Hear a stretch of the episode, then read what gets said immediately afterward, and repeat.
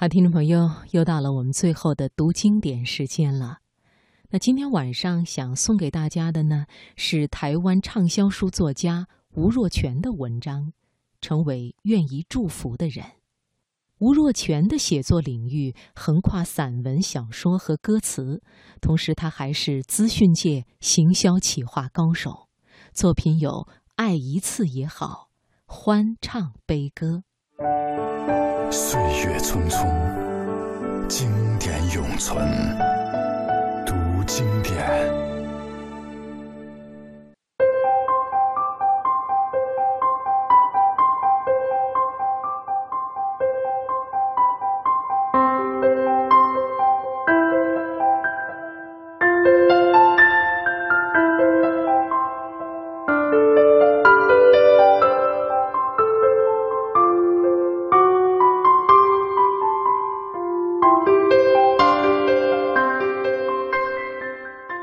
在学校操场慢跑，经过篮球场，有个男孩独自在那里运动，运球几步，转身投篮。每当我绕经篮球场，就发觉他投篮的神情格外专注。我猜想，他也敏感地发现我会留意他的投篮动作，他也想要有所表现，所以他特别认真。当我跑远了，他就比较没那么在意。我当然能够理解，任何陌生的眼光对正在练习的人而言都可能是激励，也可能是压力。这是我过去的理解。然而，此刻我的体验却不同。我慢跑着经过男孩的身旁，看到他专注地把篮球投向篮筐的刹那。我心底的声音是：衷心祝福你顺利投进一球，而且这是一种未经思索的直觉。我很感动于自己的改变。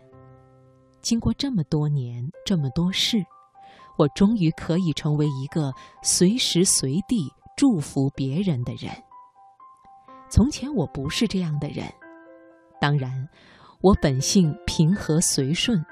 既不会想要看人出丑，也不会因为嫉妒心而希望对方表现失常，但是我会莫名其妙的担心，会带着紧张的眼神看着他，然后疑惑的问：“他会不会投进这球啊？”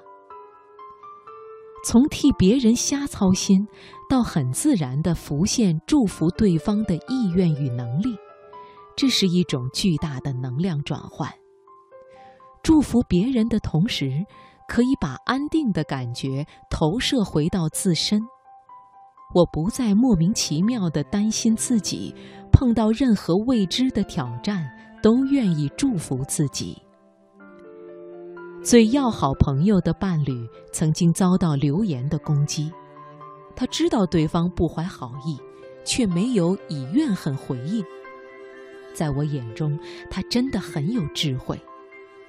而有些人碰到这种事情，不是日夜担心，就是激愤埋怨，让外界本来已经有的冲突更加剧烈，甚至最后还影响了夫妻的感情。相较之下，我的朋友放弃担忧与不平，让自己成为愿意祝福的人。无形中，不但替伴侣化解了矛盾，也成为伴侣身旁安定的力量。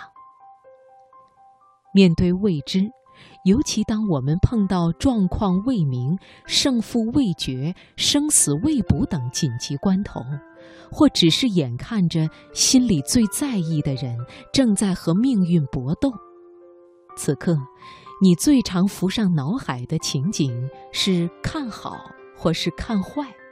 你最希望自己表现的态度是担心，还是祝福？这个决定或许无法真正的帮到对方，但却可以向内醒视自己的心灵。当我们能够很快的转换念头，以祝福代替担心，便能让彼此获得更多的爱与勇气。能够解决的事。不必担心。不能解决的事，担心也没有用。所以，就让我们放下忧虑，乐观面对，平静地接受所有的机遇和考验吧。